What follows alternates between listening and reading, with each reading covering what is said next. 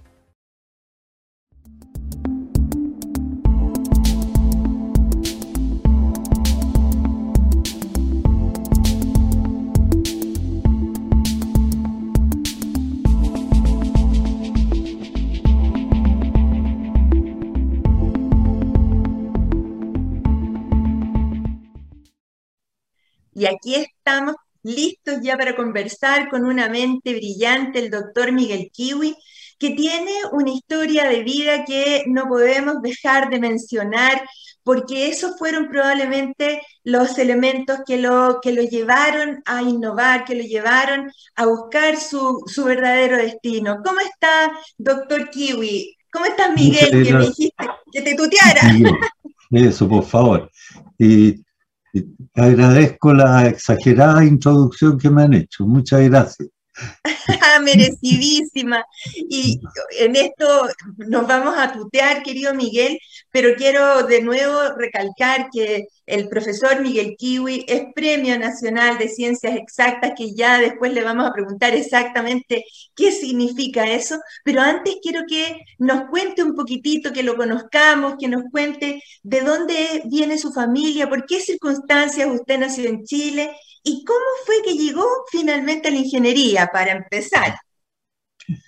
Bueno, eh, mis padres vivían en Alemania. Eh, ahora es Polonia donde vivían, porque no es que se corrió la frontera. Claro. Así que pasa. Y eh, ya en 1933, 34 le empezaron a hacer la vida muy difícil a mi padre, que era juez y doctor en Derecho. Y entonces él eh, tuvo que emigrar y mandó cartas a muchos lugares. Finalmente le gustó Chile, le dijeron que el clima era bueno y parecido a donde ellos estaban. Así que llegó aquí en 1934. Eh, se casaron al llegar aquí y eh, yo nací cuatro años después, en 1938.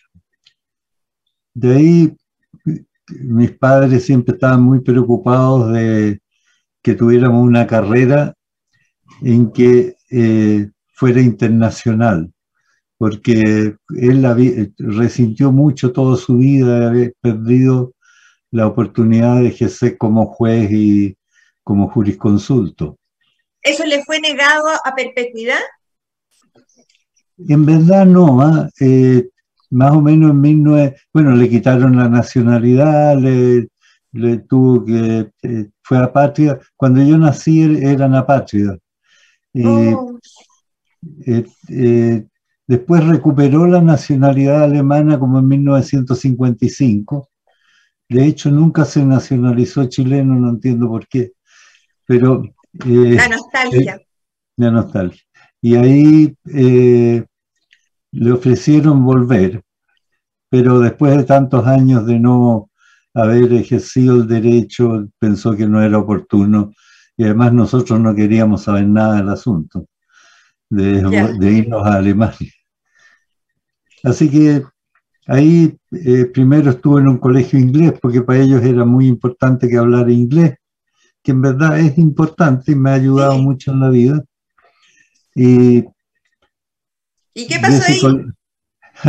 Entré en conflicto con una profesora, todavía no sé muy bien por qué, pero entramos en una, a pesar que yo tenía ocho años nomás. Eh, pero tenía su carácter. Parece que sí, ¿ah? Y entonces, una vez me equivoqué en un ejercicio de gimnasia, la profesora, no, no recuerdo haberlo hecho intencionalmente, es decir, estoy convencido que no lo hice intencionalmente. Y me pegaron una cachetada, mi mamá lo consideró inaceptable, yo también hoy día, pensándolo hacia atrás, lo habría considerado inaceptable, pero en ese tiempo el castigo corporal en los colegios no era tan poco frecuente. ¿ah? Era habitual, doctor. Habitual, sí, habitual. Pero en todo caso, tuve la fortuna que me sacaron de ese colegio, me fui al Manuel de Sala y ahí encontré un ambiente espectacular. Es decir, creo que el Manuel de Sala fue lo mejor que me pasó en mi vida. Eh, conocí todo tipo de gente, tuve todo tipo de inquietudes, se desarrollaron ahí. Y mi agradecimiento a la educación pública es inconmensurable. Claro, digamos además que eh, era el liceo experimental Manuel de Salas, o sea, estaban completamente abiertos a la diversidad de pensamiento, de, credo eh, y todo eso. Y, los estudios también eran bien poco convencionales y creo que eso me ayudó mucho. Eh, fue, era demandante, pero eh, muy buen colegio. Doctor, usted, usted dio el bachillerato o dio la prueba aptitud? Bachillerato, bachillerato. Entonces llegó hasta sexta humanidades. Exactamente, esa es tu humanidad.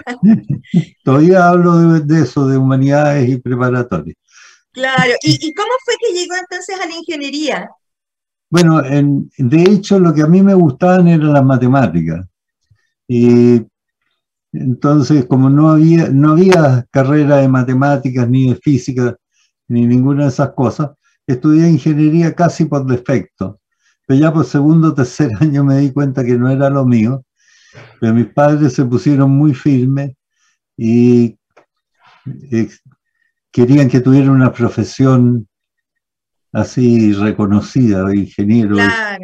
físico en ese tiempo era una cosa casi sospechosa. Pero eh, así que me gradué de ingeniero y, apenas tuve el título, me fui a Estados Unidos a estudiar física, becado a la Universidad de Virginia. Perfecto. ¿Y en qué área se especializó ahí? En eh, física de la materia condensada, que, o física de los sólidos se llamaba en ese tiempo, y se estudia las propiedades de la materia partiendo desde la idea del átomo, eh, cómo apilando átomos de manera distinta, eh, los materiales tienen tan distintas propiedades. Y efectivamente, eh, el, impacto en la medicina que usted mencionaba es mucho mayor del que usted cree.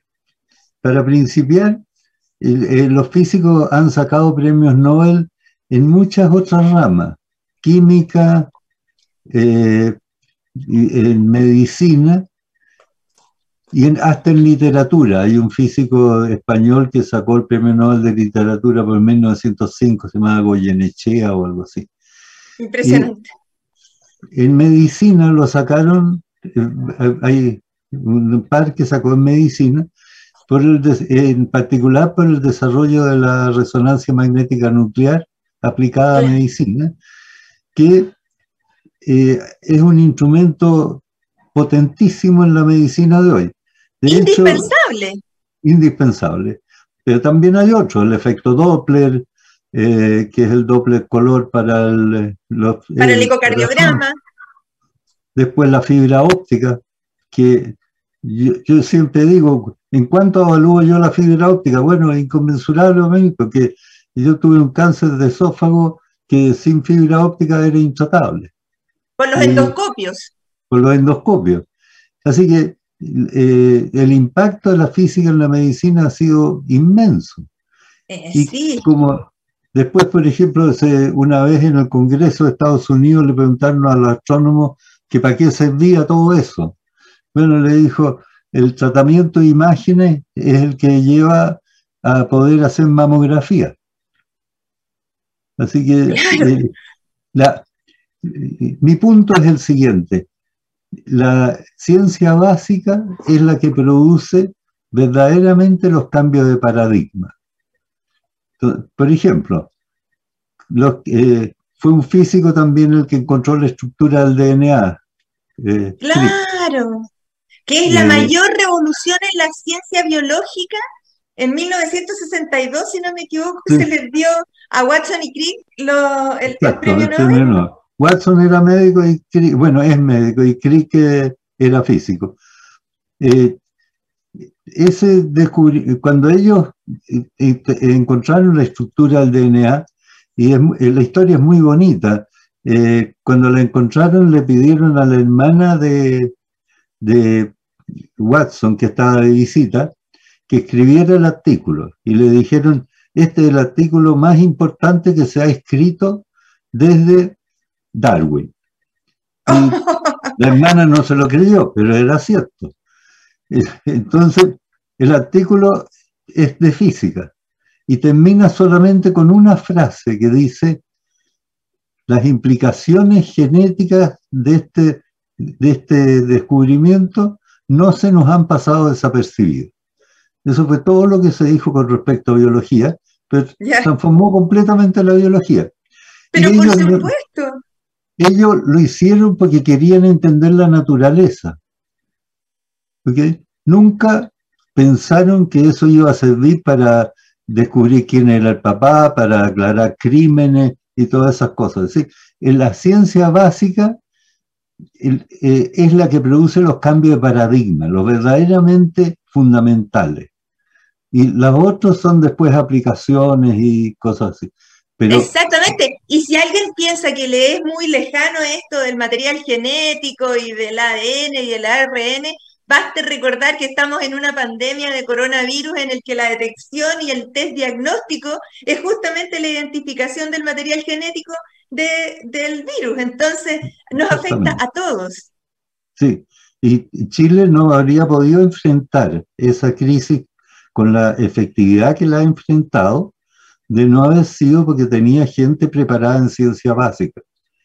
Y justamente hoy día me enteré que el presidente electo se había comprometido a triplicar el presupuesto de ciencia, que es para nosotros una gran noticia y que eh, es también una noticia que debió haberse dado hace muchos, muchos años atrás. Pero ya se dio y vamos adelante, Doc, mucha confianza. Y nos quedan unos minutitos de este primer bloque que se nos ha pasado volando, pero quiero que le demos una, vuelta y un cierre a, lo biográfico suyo. Eh, resulta que entonces usted nació en Chile, estudió en la Universidad Técnica Federico Santa María, se fue a Estados Unidos, ¿cierto? A ver qué les me dijo primero, a San Francisco. No, primero ah, estuve en la Universidad de Virginia, estuve de postdoc. Virginia, sí. Claro. Y luego se fue, volvió a Chile o se fue a Venezuela. ¿Cómo fue el... No, volví a Chile.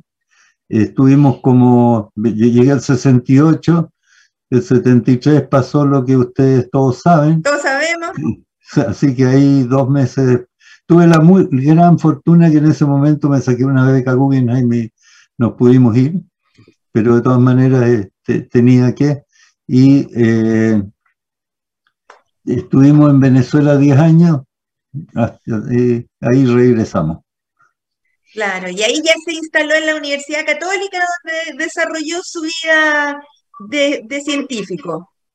Estuve 29 años en la Católica hasta que me jubilaron y hace 10 años estoy en la Chile. ese, me jubilaron sonó como que yo no quería, pero fue por edad, digamos. No, exacto. En la católica cumplí 65 años en motivo de despido, está en el contrato. Entonces, oh. Pero me, fueron muy generosos, me dieron una extensión de como 8 años, pero ahí me vine a la, de vuelta a la Universidad de Chile, que es donde había estado, dado todos mis primeros pasos de investigación. Y ahí es donde entonces lo pilló seguramente el, Premio Nacional de Ciencias Exactas. Que, ¿Qué significa exactamente eso? no, el premio lo, fue en la Católica. Ya. El, golpe lo recibí en la Universidad de Chile en el 73.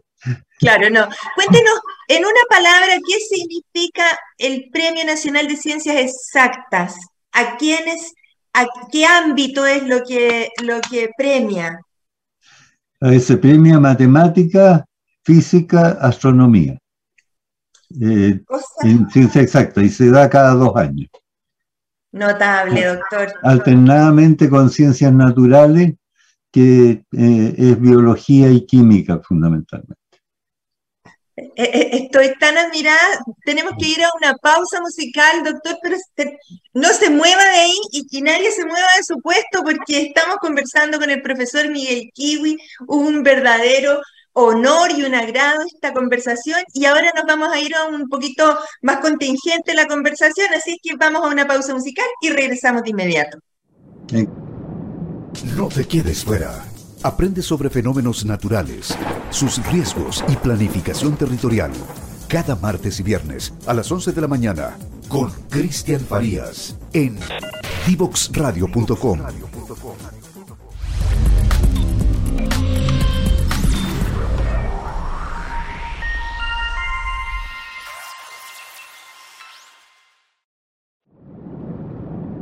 No te quedes fuera.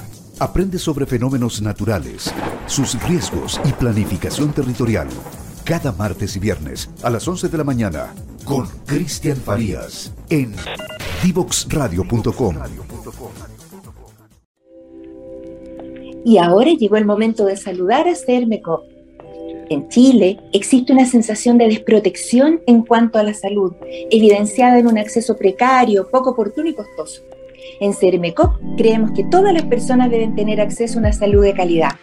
Por eso, entregamos beneficios y cobertura para todos, sin importar su edad, género ni preexistencias, porque su salud es lo que más nos importa. Conoce nuestro programa individual en vivesermecop.cl, donde podrás acceder a atenciones médicas gratuitas, telemedicina ilimitada y mucho más desde 3.390 pesos. Encuéntranos en Instagram y Facebook y vive los beneficios de sentirte protegido. Entra ahora a vivesermeco.cl.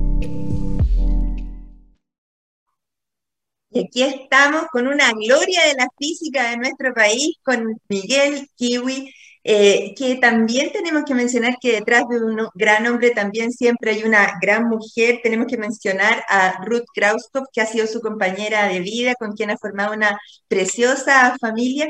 Pero el doctor Kiwi ha sido testigo de cosas muy históricas de la muerte de Kennedy probablemente, de, la, de la promulgación de la ley de derechos civiles en Estados Unidos, también eh, vivió en el siglo XX y ahora en el siglo XXI la transformación de toda la sociedad, pero su contribución, la verdad, inicialmente ha sido desde el mundo de la física pura y dura, y voy a decir un par de palabras que para mí son como desconocidas, pero también quiero que nos cuente cuál de todas ellas, con, con cuál se siente identificada, querido doctor desde que era un físico nuclear y pasó a ser un físico teórico, eh, empezó a trabajar en la superconductividad, llegaron al cero absoluto, luego eh, eh, entraron en las películas magnéticas, en el estudio de la sustitución del tubo por los transistores y terminar en las nanoestructuras. Todo eso que para mí es muy desconocido, lo escuché, que ha sido el corte de su carrera, así que cuéntenos un poquito de eso y cómo nos afecta a todos para bien su investigación. A ver, eh, la superconductividad fue en mi tesis de doctorado. Y cuando regresé a Chile formamos un laboratorio, la superconductividad es un fenómeno que se da a relativamente bajas temperaturas. En el tiempo que nosotros trabajamos a muy bajas temperaturas, eso significa algo así como menos de 20, 20 grados absolutos, es decir, unos 250 grados bajo cero. 250 bajo cero. E, eso lo lograban en una situación experimental, en Santiago, en Chile. Sí, no, y, ahí entonces eh, tuvimos la fortuna de que eh, vino el programa Chile-California, es decir, la Universidad de Chile con la Universidad de California, y ellos nos apoyaron mucho. Y ahí eh, tuvimos varias cosas afortunadas y logramos por primera vez en, en Latinoamérica, en verdad, llegar a 0,3 grados del cero absoluto, que se consigue diluyendo helio 2, helio 3 y helio 4, pero en fin, eso es muy técnico. Sí. Y, y ahí salieron los primeros trabajos, el laboratorio iba súper bien, pero todo eso se frustró finalmente en el 73, y se produjo el desbande. ¿Y usted decidió irse? Eh, bueno, entre que me decidieron y me decidí, sí. Claro. Eh, y ahí volvió a Estados Unidos. volví primero a Estados Unidos, sí, y a la Universidad de California y ahí empecé con otras, otros temas que me fascinaron.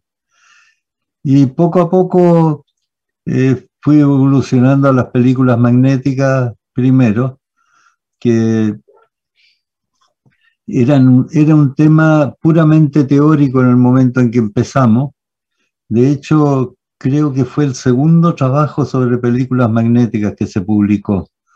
Eh, y un profesor de Berkeley justamente me, comentó que era un muy buen tema para un país subdesarrollado porque había poca competencia. Y, y, como sucede muy a menudo en la ciencia, poco después aparecieron las películas magnéticas, los discos duros, etc. Y la competencia se volvió feroz, así que mis competidores eran la Kodak, la Philips, la IBM, la Hitachi, todas, gente, casi sin recursos. bueno, y de ahí de las películas pasamos al, a la nanociencia, que son ya eh, cúmulos de muy pocos átomos, objetos muy pequeños. Eh, nano significa, viene de enano, ¿ah? y significa mil millonésimos de metro. Un mil millonésimos. Es decir, que es dividir un milímetro en como un millón de partes. Eh, Increíble, pero además su, mérito es que no solo lo pensó, lo hizo, sino que además lo publicó. Y eso ah, claro, no, desde luego la, ciencia si no se publica no es nada. no existe. no existe.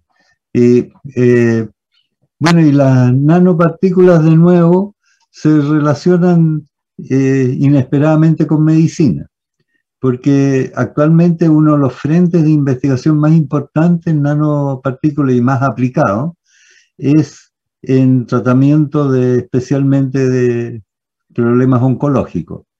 Es decir, que Ah, lo que se hace es, eh, se toma, por ejemplo, una na- nanopartícula de oro. A esa escala, los materiales se comportan de manera completamente distinta que a nuestra escala. Na- nada que ver. Por ejemplo, una, si tengo menos de 20 átomos de oro, el color que tienen es negro. Oye, Oh, es no son metálico. dorados. No, no es dorado. De- de- el- la las cosas de la materia que nosotros vemos es un fenómeno emergente. No, los átomos de cobre no tienen color. Tengo que juntar átomos de cobre para que tengan color cobre. Tengo que juntar átomos de oro para que tengan color oro. Y aquí eh, lo que se hace, como dije, es tomar nanopartículas en eh, oro porque es muy inerte y sobre él se montan eh, lo que ataca a los tumores. Eh, por ejemplo, se ponen las drogas en azúcares eh, porque los tumores son ávidos de azúcar Claro. y entonces, entonces se inyectan y se han encontrado maneras de que el, la, eh, digamos, sueltan la droga después de un cierto tiempo o bajo la acción de un campo externo o algo así. Son como caballos de ya- Troya. Claro, y cuando se han acumulado en el tumor. Es decir, que deja de la ra- del tratamiento oncológico de ser una especie de, de tiro a la bandada, sino que uno puede ya em- em- pensar en la posibilidad de dirigirlo solo hacia un tumor. Mire Eso qué está en pleno. importante. Eso está en pleno desarrollo, es uno de los frentes más activos y desde luego más competitivos. Y, pero ahí ve de nuevo la relación entre la ciencia básica y la Y medicina. la o la aplicación cien- médica. y- y claro, pero yo insisto, la, es, la ciencia básica es la que ha producido los grandes cambios en la humanidad. Por ejemplo, eh, Hertz inventó la, fue el primero que generó ondas electromagnéticas. Cu- te- Vivió apenas 37 años. Cuando le preguntaron para qué servían, esto fue en 1800 y tanto, dijo para absolutamente nada. Bueno, Uy, en los escáneres y todas esas cosas. no solo eso, cambió las comunicaciones de la paloma mensajera a la aldea global en que vivimos hoy día. Notable. La ciencia básica produce réditos, pero no inmediatos y siempre inesperados, que cambian completamente los paradigmas. Por ejemplo, la WWW, que cambió el comercio del mundo, cambió completamente la forma de comerciar. Amazon, Alibaba, todo, todo lo que se puede imaginar. Fue inventada por un físico en sus tiempos libres, porque no querían que se dedicara a eso en el CERN donde trabajaba, y eh, inventó la WWW. ¿Por qué? Porque quería que sus trabajos fueran leídos más rápido que a través de una revista que se demoraba mucho en llegar. Entonces se le ocurrió que tal como se pasaba información de un lado a otro dentro de un computador, se pudiera pasar entre computadores. Y de, él nunca se propuso cambiar el comercio del mundo. Él lo que se propuso era otra cosa. Eh, se llama, bueno, lo hicieron Sir, Sir, Sir Tim Berners-Lee, un inglés que trabajaba en el CERN y en Ginebra. Pero ese, y como esto puedo darle muchísimos ejemplos. Y siempre es la ciencia básica el origen de los cambios de paradigmáticos en las sociedades. Ya le dije el DNA, la WWW, las ondas electromagnéticas, en fin, y así uno puede explayarse cuanto quiera. Doctor, yo encuentro que esto es- ha, ha sido un privilegio poder escuchar de su voz todas estas cosas, pero esto me trae a la mente y me aterriza al país Chile 2022, en el que a usted, distinguido científico, para hacer un trámite bancario o cualquier otra cosa, le piden en la notaría un certificado de lucidez. ¿Qué Sí, porque- sintió cuando le pidieron eso? Bueno, asombro al principio. Y después, eh, esta cuestión tan absurda de que la, la idea de que cuando uno cumple 75 años se pone estúpido. Así que por, hasta los decreto. por decreto, hasta los 75 uno razona, y yo conozco gente que antes de los 75 no han razonado nunca. Nunca. Y, y después de los 75 ya uno es completamente estúpido y necesita un certificado. Y claro, es totalmente lesivo para personas de edad. Suponer que uno... eh, y, se debe a también, eh, como le dije, la física es la que ha contribuido a aumentar la expectativa de vida a través del NMR, el DNA, todo, en fin, todas esas cosas. Y también al encarecimiento de la medicina, eso es cierto. Pero Pero a la precisión diagnóstica y, y a Claro. salvar vidas, doctor, claro. Exacto. Pero lo que sí sucede es que la sociedad no se ha preparado para tener un grupo significativo de gente de edad. Como estamos que- teniendo ahora. como estamos teniendo. Ahora, hay gente que efectivamente a los 75 o incluso a los 65, debido al trabajo duro, debido a condiciones de vida miserables, debido a jubilaciones eh, espantosas, eh, llega mal, llega muy mal. Eso es cierto, pero no es tan predecible. En un niño uno sabe lo que hace a los 8 años, a los 10 años, a los 12, en fin, sabe muchas cosas. Pero una persona de 70 años uno no puede decir eh, va a hacer tal y tal cosa y no va a poder hacer tal y tal otra. Eh, depende del currículum, de, de lo, de la suerte que uno tuvo, de no enfermarse, en fin, de, de todas esas cosas. Y la sociedad no se ha preparado para eso. La expectativa de vida en el año 40 era alrededor de 38 años. Hoy día es más del doble. Y Claro. la sociedad no tuvo tiempo de ajustarse. Y entonces pasan todas estas cosas absurdas. Así es, doctor. Y la última cosa absurda que supimos y que lo llevó al titular de la prensa fue que usted estando en su casa tranquilo ahí, le pasan un parte a kilómetros de kilómetros y usted probó que, eh, que no correspondía a su, a su vehículo ni a su conducción y le negaron el acceso al parte, cosa que es completamente ilegal, entiendo. A ver, la situación legal, eh, es decir, eh, eh, me acusaron de, de- de arrancar de la policía en San Fernando a 187 kilómetros por hora, velocidad que yo nunca he andado, desde luego, Desde luego. eh, y en plena toque de queda a las 23 y 38 de la noche. Yo no había salido de Santiago en como dos años por la pandemia, porque est- estábamos en ese tiempo en que los, los, los mayores no podíamos siquiera salir de casa. Claro. Pero mostré todas esas cosas, mostré que las auto, no habían recorrido las autopistas, que no, eh, que, que había estado en mi casa, que todas esas cosas. De todas maneras, me cursaron el parte, no hubo caso, tuve que tomarme un abogado. eh, Qué molestia. y finalmente decidí pagar, lo que me causa un cierto desagrado, eh, no por los como 400 lucas que llevo gastado, sino que por el hecho que queda en mi papel de antecedentes de que huí de la policía a 187 kilómetros por hora, siendo que no tuve ni arte ni parte. Y no hubo una defensa, no hubo una contraparte, no hubo un espacio para probar su inocencia genuina. No, es que en los juzgados de policía local, el que hace de ministro de fe es el carabinero. Entonces el juez no hay modo de, nunca ha prosperado una queja contra un juez de policía local, porque ellos se basan en el ministro de fe. Y, Y el resto de las pruebas, no importa. Si quieren las toman es- en cuenta, si no quieren no las toman en cuenta. bueno, profesor, en nombre, mire, de la sociedad, yo le pido disculpas a usted por ese mal rato que pasó. En algún minuto tendremos que levantar esa bandera de, de- de lucha de corregir esas arbitrariedades terribles. No es para engancharse personalmente con el juez que le pasó el parte o qué sé yo, pero es, es toda una cultura y de incultura, ¿cierto?, de considerar culpable a una persona y no escuchar cuando presenta sus argumentos de descargo. Hoy, doctor, hemos tenido el privilegio y el agrado de tenerlo aquí en nuestro programa, que se nos pasó volando con una conversación súper entretenida.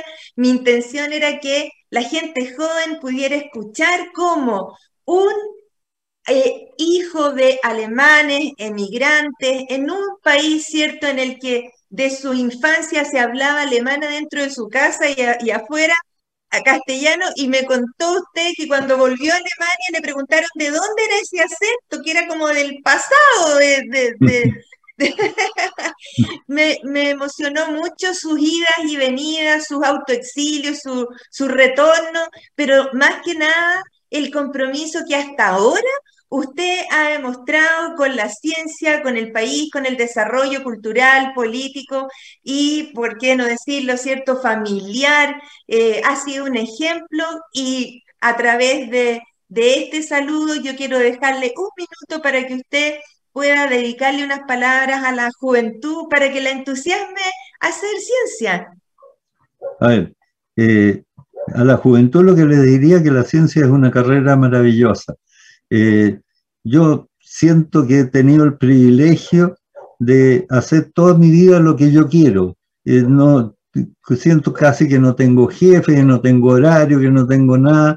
Puedo hacer todo el tiempo lo que quiero, que es lo que más me gusta. Es como que me pagaran por hacer puzzles o, o sudokus o qué sé yo. Es un artista usted.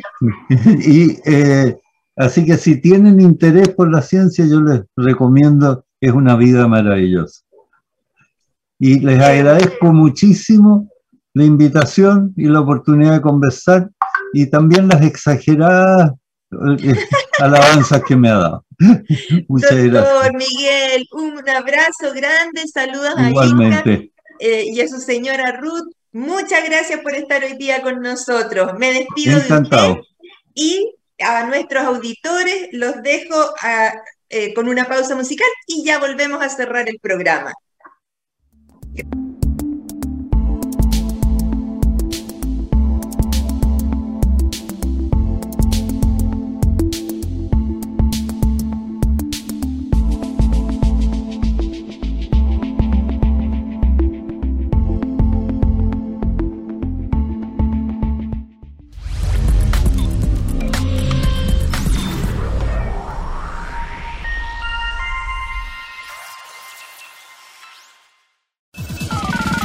Quedes fuera. Conversaciones de educación, aprendizaje y tecnología.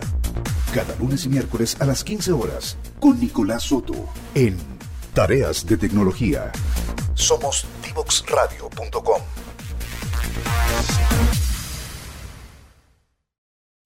Hoy hemos tenido el privilegio, el gusto y el honor de estar con un Premio Nacional de Ciencias Exactas, que suena una cosa tremenda, eh, el doctor Miguel Kiwi él, hijo de alemanes, inmigrantes de la Segunda Guerra, judío, ¿cierto? Con una dificultad en la reinserción en su país de origen, se tuvieron que quedar acá en Chile. Pero acá también los movimientos sociales los obligaron a salir, finalmente volver, y todas esas dificultades eh, terminaron en un físico aplicado, maravilloso, que está contribuyendo con el desarrollo de la medicina, con el desarrollo de la tecnología. Eh, cuando uno tiene el talento y cuando uno quiere lograr algo, lo va a lograr. Así es que pese a las dificultades, hoy hemos conocido un ser humano maravilloso que, que se puso en la opinión pública por una situación de injusticia que le pasaron un parte en donde él no tuvo arte ni parte porque estaba durmiendo en su casa en cuarentena, en, en, toque de queda. hay muchas cosas que cambiar en este país todavía. Bueno, pero sí vamos conociendo a nuestras, nuestras glorias de la ciencia, pero sabiendo que le pasan cosas como a los mortales comunes y corrientes. Hoy los dejo muy motivados por la ciencia eh, me despido de ustedes y los dejo invitadísimos a nuestros próximos programas. Que estén muy bien. Chao, chao.